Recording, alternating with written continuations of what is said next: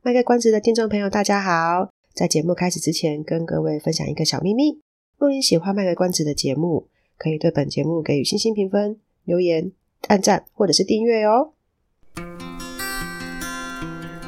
欢迎收听《卖个关子》，来听听智商心理师麦麦今天想跟你卖什么关子，陪你迈过人生关卡。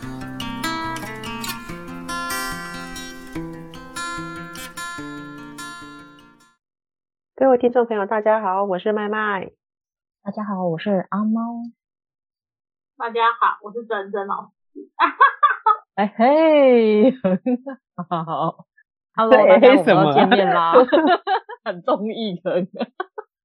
好，我们上次上上个礼拜有收到那个那个地方妈妈的投诉，卢小小他妈，对，卢小小他妈，对地方妈妈的投诉，但是我们上次他们住在芦洲。对，因 为他们他们上次就是不是啊？他们那个那个第一个卢小小他妈讲的那个第一个情境，实在是可能很多家长都遇到，所以我们有花了比较多的时间讲了一下。他还有提到一个的那个他的困扰的点，就是他的两个小朋友常常会吵架，然后他觉得他帮大了也不是，帮小了也不是，所以想问问看，让我咳两声一下，我没有疫情，就是 让我那我们。就是想问一下，说，哎，如果小朋友吵架的时候，我到底可以怎么做？那小朋友觉得我没有要偏心，在学校很常发生吧？老师，谁谁谁打我啦？我知道，打我的，打我的东西，你知道哈？阿猫，请说。我知道，我听过有人这样处理。你们这么喜欢打架，是不是？现在开始打都不要停下来。你这不是都市传说吧？你。是真的啊，然后讲对前阵子的新闻吧？真的吗？是吗？是家长讲的吗？还是学校老师这样知道？哎，这个安心班，真的哦。说你 现在是犯法的吗？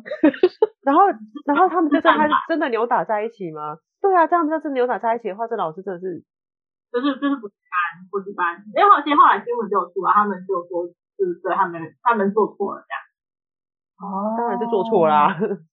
你万一两个人真的开始抄家伙，就说好啊，给啊来提给西啊，然后就拿出那扳手啊、棒球棍啊，扳手是你不会有的啊？你 什么？好，这年纪就是国高中好像才会有这种东西。身为一个修车厂员工的小孩，有身上带有扳手也是一件很合理的事情吧？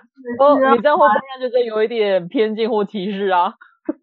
不是，这是 随时抄家伙出来，这是周星驰的梗，好不好？你有没有看那部电影呢？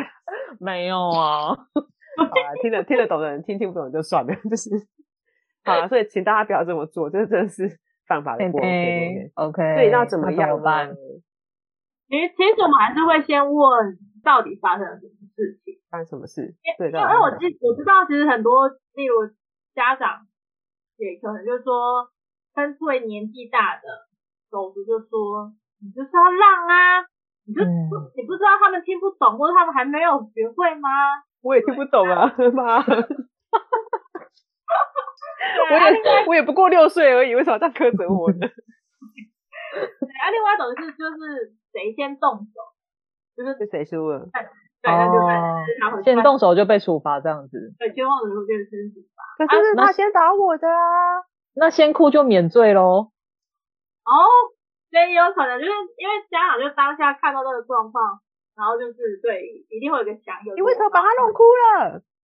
然后哭的人就笑了一下，笑能够笑到最后才是赢家。对啊，他所以其实通常我们和处理的方式还是会就先问到底发生什么事，然后一定会先就是听嘛，就是先听。我就说好，那就谁先说。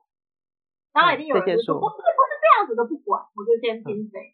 嗯，然后听完之后再听另外一个人的，嗯，然后我觉得事件可以兜起来，啊，如果兜不起来，又不一致，就没有他先或谁先，说那我就变成是，除非你们都有动手咯，没有，我就推他一下而已，所以我就我就碰到他而已，我没有打他，我不小心的，对啊，我只是碰他一下啊，对，所以你有碰了吗？你碰了他喜欢吗？不。他没有说很 喜欢，你喜欢？喜欢那时候还吵架，找到一个抖 M 呢，我喜欢碰他。但他不喜欢你碰他啊。那我喜欢就好啦。他没有说不可以呀、啊。他说你再打，你再打我试试看，我就打了啊。这个是，来试试看，来试试看你。对，就是就是我们就是会问啊。可是我觉得通常就是家长在当下的时候，就是会比较难花这些时间去听小孩说是自己的前因后果。真的，因因为当下你已经还有很多其他的事情要处理。对，就是你你对你不是说我就要处理小孩，你可能还有很多的家庭的事情啊，或是你刚好可能也还在工作的事情，没有办法。所以我觉得在这个时候，如果你哎真的是每一次的事件你都有像这样子的处理方式的话，其实小孩会知道有大人要来帮忙的，他会想办法要告诉你就是事情的状况怎么样，而且。这过程当中，如果有人会一直说谎或什么的，那你当然你你的说谎的后果会怎么？就是你就是没有好好说话，所以你你你让我听得很辛苦的时候，那我以后我是不是以后就不要再好好听讲，然后我就听就我就听哥哥讲，或者我或者我就是听谁讲，我以他说的为主，其实还是会一些后果在。所以我觉得，如果在这时候是大人可以好好听小孩说，然后小孩就知道说大人是是这个。哎，听的过程当中有理解到他，就是说，所以你被碰到或者你被打到，你不喜欢吗？哎，我不喜欢。好，然后说你这么用力打人家，人家会喜欢吗？他才能够同理说，好像真的不喜欢。那这样子，大家在下一次的同样手足吵架的时候，你还是会让他们知道说啊，我刚刚在吵架，你你说后来可以劝阻啊，你有没有需要？你们有没有需要帮忙？你们会不会自己讨论一下？如果到后来可以慢慢劝阻的话，其实小孩就知道说这个。沟通吵完之后的沟通模式是大人引导他们而学会的。其实像我们实务上真的有时候遇到是，呃，当然小孩子他们都会讲对自己有利的的那个说辞，嗯、可是其实当我们都知道事实是怎么样的时候啊，大多数啊，我我真讲有还是会有一些特例，但是大多数的孩子们，他们知道自己理亏的时候。当有人是愿意听他们先讲他为什么会这么做的时候，我觉得他就会很愿意去承认自己理亏的地方。然后那个时候你再来跟他讨论说，可是你因为这个部分真的真的是做了不对的行为，你去跟他讨论说要怎么处罚或者什么时候，他会比较心甘情愿。就比起你一开始的时候就直接说，我就是看到你动手打人，你不对，我要处罚你的那一种，他会更抗拒。当我们愿意给他一个空间让他说，然后再来讲说，哎，其实。刚刚那个行为，他事后其实大多数孩子都会讲说：“对啊，其实我刚刚那样打他也是有点过分。”大多数的孩子啊，嗯、然后这个时候就跟他们讨论说：“好啊，那可是没办法，因为校规这时候就是规定你必须得，比如说就是得记警告或什么的、啊，或者写什么行为指数表啊。”他们都会比较心甘情愿一点，因为他们都知道，他们有体会到说他们的原因有被理解了。嗯，这这个其实真的还蛮重要的，就是被同理这件事情，对不对？先把它放在。第一步，呃，你愿意先听我讲，然后不是带着一个，他们比较不会觉得说你好像老师跟家长是带着一种已经预定好的成见来要解决这件事情。那嗯，他们之后就会觉得说，反正也没用啊，你都已经觉得认定我怎样，我就也不想跟你讲。嗯嗯，你说我烂我就烂，因为有一些家长或是有些老师，他们的问法就会是说，就是他可能比如说现在看到两个人，看到有一方先动手，嗯，然后就先。他他会他是想要是去试着做做看，说让双方都讲，可是他已经先带了一种质疑的口吻去问那一个 动手的那一个，像是什么样的口吻？就是呃，我想想看，啊，你又动手了吗？这样之类的，我就知道，嗯，你你你就是动手了，我就知道你就是会动手，然后就是有点类似这种感觉。那孩子听到他其实都会感受得到，说你那一句话是真的想要听他讲，还是只是形式上的要听他讲？嗯嗯，对呀啊，如果是形式上听他讲，他其实就不会想说，他觉得你都是已经先决定我就是一定会做错事情的人了。嗯，你你已经先在心里面假定了我就是那个错的那一方，那我跟你讲什么都没有用啊。哦，我想到就是那种就是说，你怎么又动手？就是说看到底又是什么事情让你动手了？就是又又怎样又怎样了啦，就之类的。对对对，嘿嘿嘿，这种好像真的就会让小孩比较不愿意去说，嗯，或者或者是其实家长有时候常常就是已经开始有个偏心的状态，就是例如大的就要让小，嗯嗯嗯，是动手的就是错。所以如果每一次都用这种处理方式的时候，即便大人来的时候，小孩子啊糟糕，对他就是偏心的，反正我不管讲什么，就是错都还是在我身上。我觉得就是跟刚刚你们说的一样，就是当大人他有先入为主的观念的时候，其实小孩多半就不会好好的配合，或者是说不会好好的处理。然后或者才变成是多说多错，嗯，对，我不管说了什么东西，就是啊，反正你就是认定我是这样错啦，那我我我我我不想再辩解啊，就这样。其实这个后来的关系会变得没有很好，因为就是对啊你都是会偏袒谁，我不管说什么就是偏袒。对啊，甚至是他觉得反正你每次都会骂我，就先打再说。你横竖都会怪我，那我不打白不打不是吗？打过去，真的就跟我超速之后，我想说钱都要罚了，早知道那时候就在骑。再飙快一点是。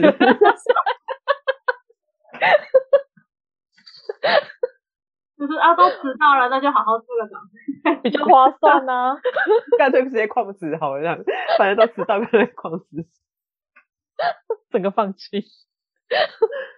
对啊，我我觉得人都会想要。被理解啦，但就是曾曾老师刚刚有讲到一个点是，小孩子我们很当然，因为有一派家长我知道他们是会期待让小孩子自己学习怎么去解决那件事情。嗯，是，但还是要重重申我们上一集讲的，就是大脑不会他不会的东西，所以一开始的时候多多少少需要我们大人去做一点示范。有的可能你们家小孩子他们学习能力比较，应该说他的复制能力比较快。他可能很快的，你指点个一两次，他就知道说以后可以跟他的手足怎么样去解决这件事，举一反三这样子。对，然后像我们三集其实讲到一个特点，就有常常讲到一个重申一个重点，就是你要去看小孩子他的每个人的特质不一样。也许你今天生了两个小朋友，嗯、一个就是他可以很快的举一反三，可是一个可能需要不断的常常练习，嗯、那可能就要去鼓励那个比较容易举一反三的人，再多一点耐心去陪那个需要常常练习的。是。就塑造那个环境，让那个比较需要多练习的小朋友可以练习到他怎么去解决问题，或者怎么去跟人家沟通。嗯，当然对那个可以学习的比较快的人，他愿意给出这个耐心去陪他的手足做这件事情，我觉得也是要给他一个奖励，说哇，你真的很有耐心去陪弟弟或妹妹做这件事情。嗯，你要给他一些奖定他。对对对对，他才不会觉得说，呃，所以我这样是应该的吗？为什么？可是我又牺牲了我的时间。对啊，当老大就比较 衰这样。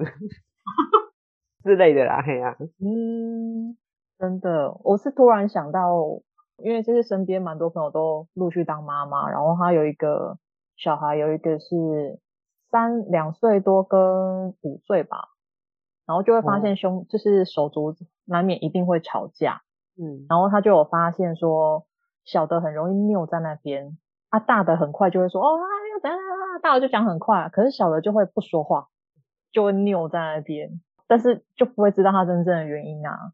然后他说，就是我我之前有陪他们玩嘛，然后也有听朋友说，之后他才发现，原来小的他在反应，就是事件，然后情绪连结，然后再到表达出来，他这个过程需要比较漫长的时间，他的反应时间比较长，所以我确实那时候真的目睹了一个状况，就是他哥哥就是出尔反尔，然后就闹了脾气，弟弟就会觉得他很衰啊，所以弟弟也不太开心，可是。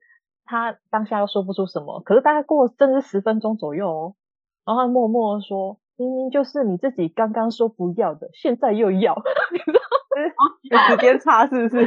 真的很久，真的很久哦。他突然让他说出来的那个时候，你才发现，哎，他有在思考。嗯，可是那个速度真的就是很慢。那这有办法练习吗？就是还是继续啊，我觉得是要练习的。嗯，或者是他讲完之后，我们还可以带他说，所以刚刚是什么样的状况发生了什么事，所以你有这样的感觉，所以你刚刚讲了，就是就是哥哥的状况这样子，再帮他建立一次，而且是快速的帮他建立起来，因为他前面很慢。嗯，对。所以现在就帮他建立说，哦，原来是这样，他就把那个大，他就把这个东西放到大脑里面，但是大脑在发生同样事情之后，他要提取出来之后才会比较快一点。哦，所以那个练习，重复的练习还是需要的，对不对？嗯，一定需要啊。我们把每一件事情要做到自动化，都会需要有人很快，有人很慢。那如果慢，就是就是重复练习啊。而且我觉得这个状况已经是很常发生，因为他们手还是会有这种状况存在。对啊，那就是一个好的练习机会。嗯、这个手足的争执，应该很多家长都很崩溃吧？就是很烦呐、啊。但就是尽量避免所谓什么大的要让小的，小的要让大的这种东西。那如果是一起罚呢？就是如果如果家长的原则就是只要连坐吗？任何人任何人动手，只要互打，无论是谁先动手，只要都有动手的话，就一起罚。罚完之后再来再来讲。我我觉得这也要这也要看小孩子的个性诶、欸。有些小孩子他就会觉得说，反正你都要罚我，我就干脆打过去了。会不服气，对不对？对啊，因为不然我。比如说是哥哥先动手的，然后我反正也都要一起罚了，我又没动手，我就吃亏啊，我就干脆也先揍他一拳再说，就跟 就跟罚单一样。对啊，所以就是我觉得这好像还是要看小朋友的个性。如果你的小朋友是属于比较会警惕的，他会就是那种替代学习或什么的，或许可以。可是可是不建议啦，因为我觉得还是比较比较妥当的方式，还是要让他们知道自己是因为什么原因被罚，他是真的因为做错什么。那如果他真的是没做错，他就要被罚。我觉得他以后可能会成为愤青吧。我觉得，哦，因为他觉得反正他打你，但是你也还手的话，那你也有错啊。可是如果是我没做什么，但是两个都一起罚，我不知道。哦、我刚我刚的我刚的意思是两个都有互相动手哦的情况，那就两那就两个都要一起罚。对，两个一起罚。我意思就是两个一起罚，这样是行得通的吗？那我可能还是会先问看看，就是谁先谁后哎，因为有时候。过程当中，可能你只是想要挡，因为我挡别人打我，而就变成我打到了别人。然后打我的时候，我只好打回去啊。所以说我还是会先理清，就是这个过程到底发生了什么事。是否为正当防卫？对吧？对对对，是那正当防卫，因为最后我们看到后果就是大家都打开，一定都有错。可是错的原因是前面发生了什么事情，有有原因不一样，有的是因为我不爽他，我打。那、啊、另外是我已经阻挡你，但是你又打我，我才会打回去。那这个打的动作的原因就不一样，那道歉的原因也就不一样。嗯，所以我就觉得，所以还是要先了解，对不对？再来谈它的后果怎么样。一定都得，因因为后来一定都动手，一定一定都要互相，因为你就让对方受伤嘛。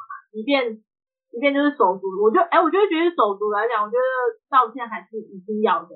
而且没有说什么，而且有什么大的要原谅小的，或怎么样原谅谁没有，就是谁有做错事情，那谁就要去道歉，然后就是再来做的和平相处的时候的结果。对，但是要和好，对不对？对，要和好，但过程的原因我们还是得要知道，因为这个原因有的时候是因为好我都不动手，然后别人就是打我，那我后来还反。那那你不能说哦，对，而且反击人反击更大，然后就居然错是错在我哎，对，可是我前面他被我被打了那么多次，我都忍耐的，这个我我我没有做对吗？我有做对，嗯，对啊，所以这个原因可能还是必须要就是理清，真的，我觉得真的就是家长们跟孩子们真的是需要好好的把这件事情谈，慢慢的谈，一定要花时间，这样之后小孩有状况的时候才会跟你说。就是我发生了什么事情，哎，我即便对，即便我我有我也有动手，我不会不敢告诉你，而是对，我做错了，我这种动手，所以潜意识的，我我还是可以很勇敢的跟我的家人说，嗯，对。哎，我刚突然想到，这是不是就像那个交通事故一样，就是要先听双方的说法，然后理清彼此的应该要负责的，有有的可能是。呃，百分之三十的就责跟百分之七十，有的是可能是二、哦，对，有的可能是真的是完全就是。只有一方的错，对啊，就是然后再各自就各自需要负责的比例去做一个行为后果的承担。对，爸妈真伟大，就大家都当交通警察这样子，因为每天哦，每天都要开单哦，对，每天都说来来和解单改 take 呀，好，另外再召开和解和解委员会这样子，站十分钟。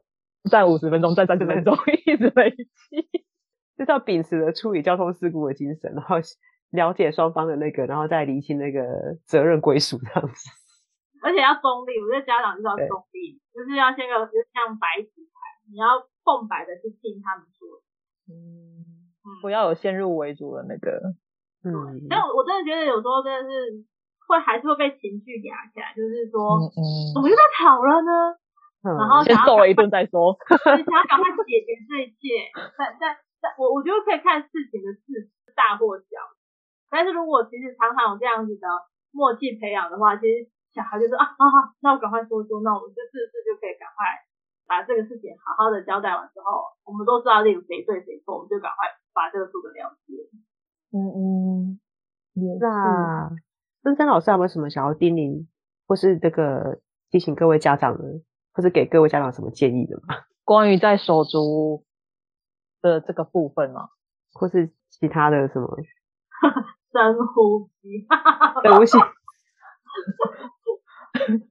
手足吗？我看看哦，我我我比较在意的就是呃安全性。嗯，手足的安全性。呃，应该说是说呃，可能因为我之前都是在特教生嘛，我们会出去校外教学，我就会很尽量的，就是小孩不要离开我视线，然后小孩一定要跟在大人身边，因为我知道其实呃学龄前的小孩或者是就是有有想法的小孩，一开始就是会到处去看，然后到处去摸索。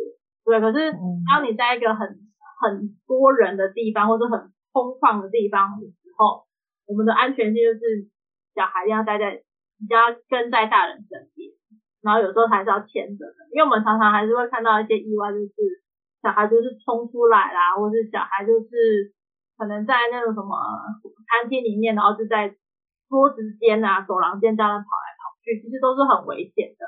对，我们都还是会希望。小孩就是该做好，或是该定位的，嗯，对，然后不要有这种暴冲的状况，因为小孩如果离开你的视线，你要再去抓他，或者是要怎么样的时候，有时候其实那个时间真的会来不及。对，嗯嗯，当然这其实也不是说要去指指责哪一些父母怎么样怎么样，而是说，因为我们其实有时候看到一些新闻事件，还是或是说，就是多少会有点，我我觉得我自己举个例哈，我自己有时候在骑那个。那个巷弄之间啊，就看到那种就是小朋友把马路当游乐场那种，都觉得还蛮我我都替他们蛮心惊胆跳的，因为他们有时候不是在那边玩的，他们会在那边去玩球。我就想说，那你这样知道我怎么骑车？你等下球单突然丢过来的时候，我我我该如何是好？所以通常你要闪过去，就通常那种时候我我都会僵住不动，你知道吗？因为我都想说，我都不要动啊。最后是那种，就是带着小朋友骑那个，小朋友还在刚开始不太会骑脚踏车，不是有那个，就是大人推他嘛，嗯、对，然后他们就会都是大人都会推到很路中间，我就想说，你为什么要把小孩子推到那么路中间？我觉得路比较大条啊，我觉得卡在那边我就不想动，因为我觉得万一的你你你的小朋友突然很失控，他突然会踩，然后直接给我冲撞过来，嗯、是到底是要算我的还是算你小朋友的？就是我我觉得我可以理解小。大人其实有时候会觉得说，哎，反正这个场所很大，让小孩子去跑一跑、跳一跳没关系呀。他给不要给他太多限制嘛。可是我会觉得，我们都希望给小朋友自由，但是其实自由真正的自由是是它是由自律来养成的，不是不是我们要去限制它，而是你的自由不能妨碍别人啊。这就是我们法律的精髓，嗯、对精髓。我们对啊，我们法律的的那个真正的自由的定义嘛。在不妨碍前别人的自由的前提之下去达到你的自由，嗯、那相对的，如果就是真正老师讲意思，我觉得应该是类似这样子。你要让他自由探索，可是你要去顾到说，你给他的自由，他有没有足够的安全性？如果你觉得在可以你可以控制的范围之内，给他那个自由的探索，我觉得其实这是很多在教育界的老师们或是呃一些专家学者都会觉得，我也很提倡这样子的看法。总不能让他自由到他拿刀子在那乱挥。人家说没关系啊，你就去挥刀子啊，是 有点 呃，好吧，可能他是武术奇才吧，就是，那就还是要顾虑到他的年纪，然后还有那个情境以及对对对对，当下会有谁在这样子，到底安不安全嘛？对啊，对这个环境到底适不适合？如果说这是一大片的草地，你让他爱怎么跑，怎么去骑脚踏车，其实都是可以的。但是当然，我我知道或者是一反，因为。就是在台湾可能没有那么好的太多的环境可以去尝试去玩，就觉得哎、欸，好像在门口或是在哪边，其实应该还好吧。可是真的，我就觉得那个还好，就会害怕。我们对我们会比较多点的害怕，或是担心。对，对然后旁人都很抓这样。对，或者像餐厅，确实可能桌子跟桌子之间好像距离很宽，可是宽是因为他们，例如他们有推车啊，他们要。送哪些食材啊、食物要去给每一个乘客、顾客的话，那那个那个不是我们要玩闹的、玩游戏的地方。对，或者像图书馆的那呃，图书馆一定是安静的，或者有些走廊，你就不能够这样奔跑啊。因为就是很容易在十字路口就又撞到或者。其实，我觉得其实，在学校其实也是啊，我们很常就跟小孩学生说，不要在走廊上奔跑。然后说没有，说我说快走，说哦，好快哦，真的讲不听诶，他们就是喜欢在走廊上奔跑诶。对啊，我就有一次就是要出一个教室门口，然后他的教室门口是有纱窗的，嗯、我推出去的时候刚好有个小孩子就奔跑，然后我就被纱窗就弹回来撞到我鼻子。心里讲说，个咔咔咔，就擦擦擦，就想要骂出来。然后心里想说，我为人师表，我要先忍住。我就瞪了他一眼，然后他跟我道歉。但我想说，好吧，他道歉了，我想说算。可是你知道，过没几分钟，他在走廊上奔跑，我就想把他抓过来骂说：“你刚才撞到我一次，你现在还不知道什么叫学乖吗？” 你就跟他说：“你不知道我大肚子吗？”就也、欸、没有了。就是我就会，我就会觉得。他们我不知道哎、欸，可能当时我真的应该狠狠的骂他，他才会觉得说真的不应该走往上奔跑啊，是会妨碍到别人。我不是不让他跑，而是这不是一个可以让你自在奔跑的一个场所。嗯，对啊。你要跑的话就在操场上。对啊，对啊，你知道操场那么大，走廊比较凉，好不好，老师？操场很热哎、欸，而且走廊太滑嘞，什么样的有玩玩法都有。没错，还可以很快的回教室。就总总之就是这个安全，还是还是需要去顾虑到说他适合的年纪，他可以做些什么事情。嗯、是很多家长其实有一个小朋友学习烹饪啊，但他们用的会是安全的刀具，就是有那种就是给小朋友用的那种比较、嗯、呃，对他们有保护的剪刀或者是刀具，然后他们就可以还是可以学习。怎么去烹饪，怎么去料理，怎么去切菜，但是他就会是安全的。那、嗯、等到他比较大，再使用，那教他怎么使用真那个真正的刀子去用。嗯嗯，我觉得是让他可以循序渐进的去理解那个概念啊。是，或是其实像安全座椅吧，有些小孩真的没有那么喜欢。嗯，但我觉得就是还是得，哎、欸，培养或者是真的就是该该要做做到就是要做到，因为这是安全性的问题。真的，这个真的不能妥协耶。小孩不喜欢，然后就是抱着，因为意意外一发生，其实其实双方都会还蛮危险的。不管对啊，但家长也会很自责啊，会很难过，说发生这些事情这样子。所以一开始的原则就是要做好，我所以才就我觉得确实可能就是除除非就是可能陪伴小孩吧，就是陪着他做，然后我是转移他注意力，就是该要安全原则要掌握的，就是还是必须要掌握得住，因为。安全是还蛮重要的，因为它是跟生命财产有有相关的。对对啊，安全是不能妥协的。我确实有朋友，他就会跟我说，嗯、没办法，他就一直哭，我也没办法好好开车啊，我就只好抱着他，一边抱一边开。开我真的是也是，只能尊重他，就、哦、只能尊重他。可是又觉得，但是也有一派的朋友是真的，他就算哭哭到脸都发紫，还是让他坐在那位置上面，就是安全座椅上。坚持下来，他现在就是知道那个位置，上车就是要坐那个位置。嗯，对，就是再大一点就会比较懂事一点的啦。前提就是说，呃，当然家长会很辛苦啊，因为每个小孩子有每一个小孩子自己的个个别的特质，他的特性。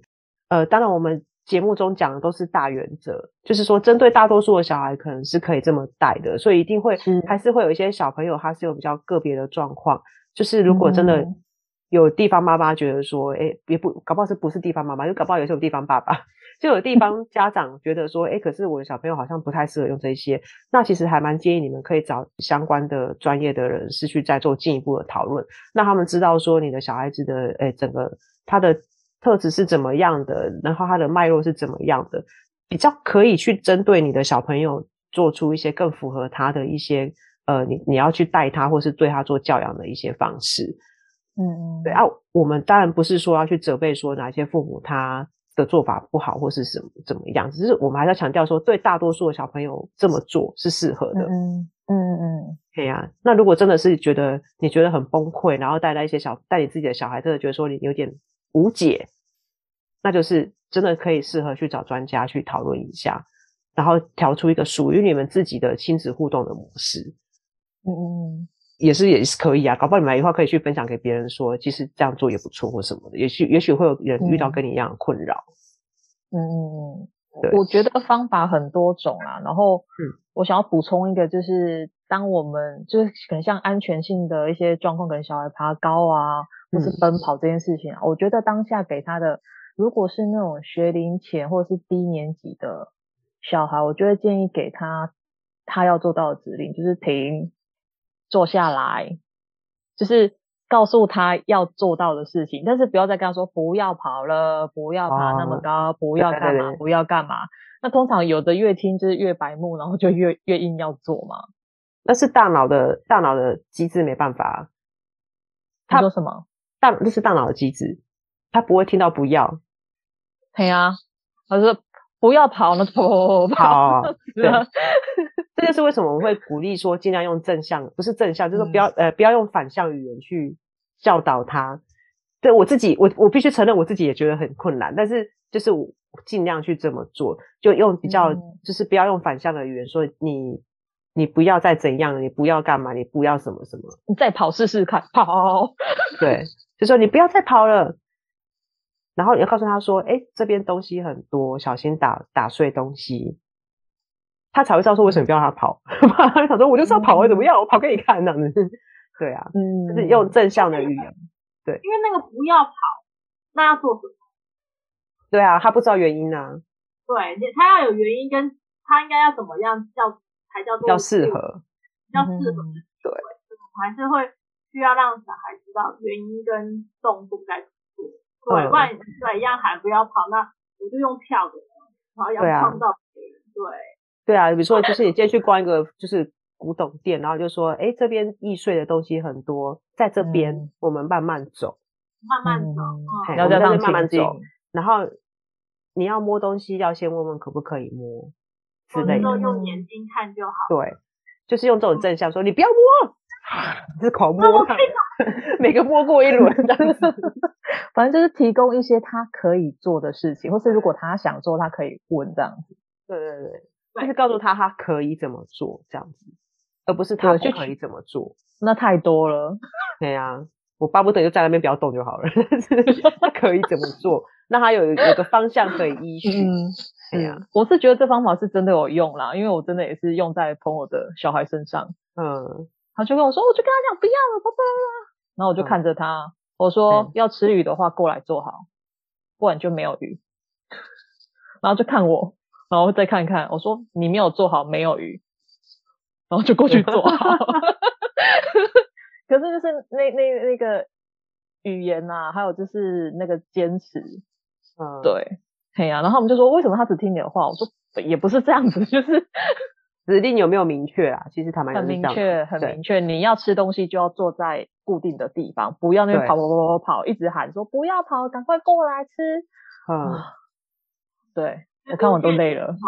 对对对对对，真的没错。不过我也在想说，其实我们提供那些方法，其实好像就是好像很容易做到，可是其实是因为我们。都是要用这种方式不断不断的带着学生或者是小孩练习的，这是事情是花时间才得到的一些方法或者是一些策略。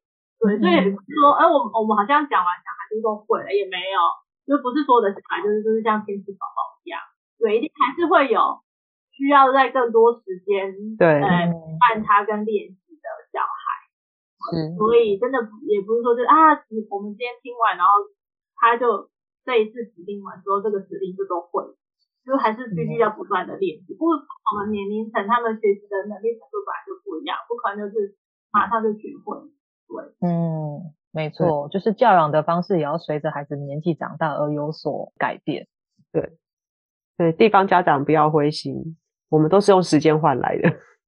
对啊，我们是用时间、泪水跟汗水，然后一直练习用什么方式跟他沟通，才发现说，哦，原来这个方式是比较。成效比较好的，对啊，夜深人静的时候，我们会偷偷擦眼泪，想说好吧，下次再怎么跟这个小孩子继续 耗下去，或者揍，或者揍妮妮，对，还揍妮妮，这是我认识的妈妈。